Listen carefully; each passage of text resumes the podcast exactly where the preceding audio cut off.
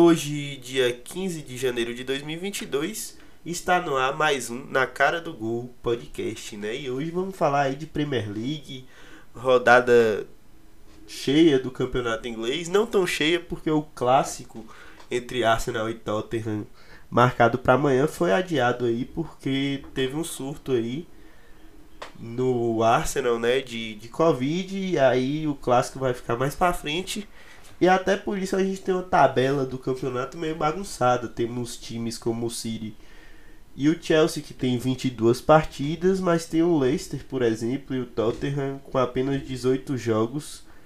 É, então assim, fica de difícil de saber realmente as posições dos times, mas o Manchester City hoje com um golaço de De Bruyne, né, driblando desde o meio de campo, bateu no canto do goleiro e fez 1 a 0 City, né?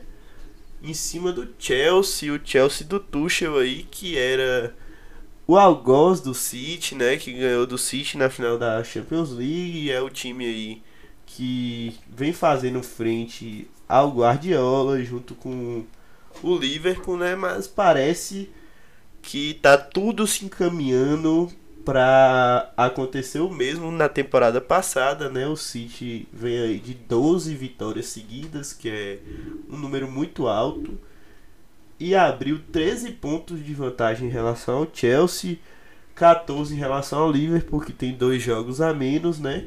Mas mesmo o Liverpool ganhando aí esses jogos, a diferença é muito grande aí, já com 22 partidas jogadas por muitos times o City aí vai se encaminhando para ser mais uma vez o campeão inglês, né? E aí passando pro outro lado de Manchester, as coisas não andam tão boas assim, né? Entrevista de Cristiano Ronaldo que deu que falar. Ele citou aí a situação do Manchester, disse que não aceita o, o Manchester United estar fora do top 3 da Premier League pelos jogadores que tem, pela qualidade do elenco do time e sabe que tem potencial para melhorar. Vou ler uma aspa dele aqui, né? Sou apenas um jogador, não sou treinador nem presidente. Eu sei o caminho, mas não vou dizer aqui porque seria antiético. O que posso dizer é que podemos melhorar. Então aí Cristiano Ronaldo falando que ele sabe o caminho para mudar o Manchester United, né?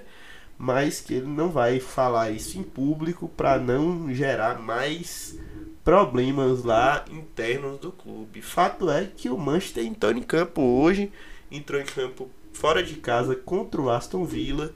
Começou o jogo muito bem, pressionando em cima, com mais posse de bola durante 30 minutos.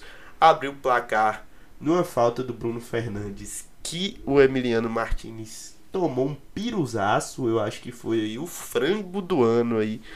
Dar os parabéns pro goleiro argentino aí com esse prêmio aí, o frango do ano. Abriu 1 a 0, jogou melhor durante 30 minutos. Depois o Gerrard fez algumas alterações no Aston Villa que melhorou bastante o time nos últimos 15 minutos do primeiro tempo. O destaque do jogo foi o De Gea, né, que pegou bastante. E no segundo tempo, o Aston Villa voltou aí na mesma toada, jogando muito mais, virou o número de posse de bola, mas mesmo assim, numa vacilada no meio de campo, o Manchester ampliou o placar, né? Fez 2 a 0 até a entrada de um personagem muito importante no jogo, que foi o Felipe Coutinho, né? Ele entrou muito bem, participou ali, estava ali ativo na participação do primeiro gol do Aston Villa e já ali no, nos 80 minutos de jogo, né?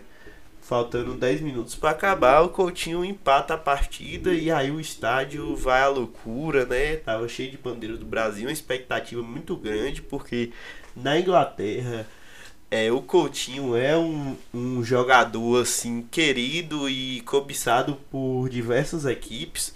Ele foi parar aí no Aston Villa porque foi o time que foi mais a fundo atrás dele, mas eu tenho certeza aí que várias outras equipes da Premier League queriam contar com o Coutinho muito pelo que ele fez até, até 2018 com a camisa do Liverpool, né? Ele foi muito bem com a camisa do Liverpool e muito bom ver, ver o Coutinho aí voltando a essa forma, né? O Tite deve estar tá de, de sorriso aberto. Eu falei aqui na convocação da seleção que não achava justa a convocação do Coutinho, mas aí no, numa situação aí que ele está sendo bem acolhido e bem desejado pelos torcedores, pelo treinador que é o Gerrard, né, que já jogou no meio de campo com ele ele tem tudo aí para dar a volta por cima na Premier League. Quem ganha é a gente, quem ganha é o futebol brasileiro nessa questão, né? Vamos falar aqui também da situação do Everton.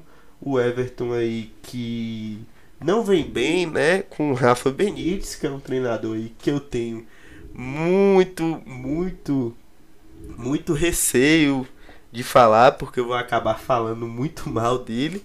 Mas aí, em 15 lugar, o Everton perdeu hoje pro Norwich, que tá pior ainda, né? Tá na zona de rebaixamento do campeonato.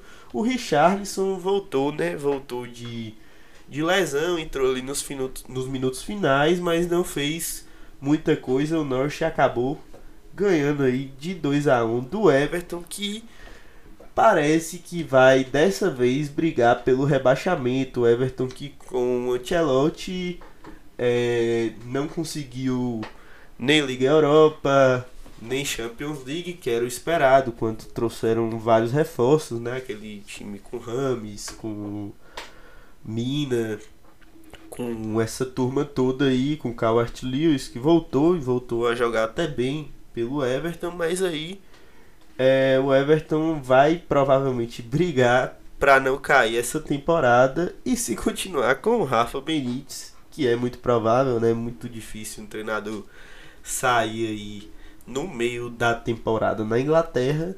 Eu acho que pode dar muito ruim pro, pro lado azul de Liverpool, né?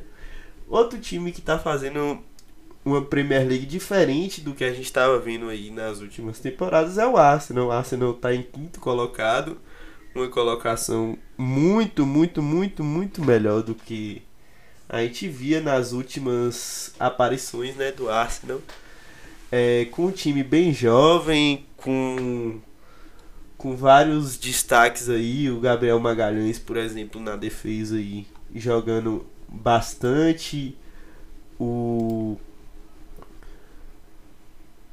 Odegaard no meio de campo, é, com o Saka, né, vários, vários nomes aí interessantes, o Cedric, e o, o Arsenal em quinto colocado, esse ano, essa temporada, pode ir, né? Essa temporada aí, o Arsenal, por exemplo, para mim é um time que tem mais chance de entrar ali entre os quatro para ir para a Champions League do que o Manchester United, do que o próprio Tottenham, que está em sexto agora, e o West Ham, que é o quarto colocado atualmente, é, vai brigar aí também, mas acho que essa quarta vaga aí, tirando os três primeiros, que muito provavelmente vai ser Manchester City, Chelsea e Liverpool, acho que o Arsenal aí tem potencial nessas quatro vitórias seguidas aí, essas duas últimas derrotas do West Ham, de conseguir voltar à Liga dos Campeões, né? O Arsenal que já foi finalista da Liga dos Campeões e perdendo para o Barcelona,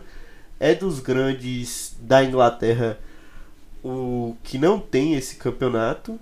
E aí podemos ver aí na próxima temporada Cristiano Ronaldo jogando Conference League e Europa League e o Arsenal voltando para Champions, o que seria aí pro Cristiano um desastre, né? O Arsenal e o Liverpool aí que junto com o Manchester formam a trinca aí de times mais tradicionais da Inglaterra, mas o Arsenal que não estava vindo nada bem melhorou essa temporada, né?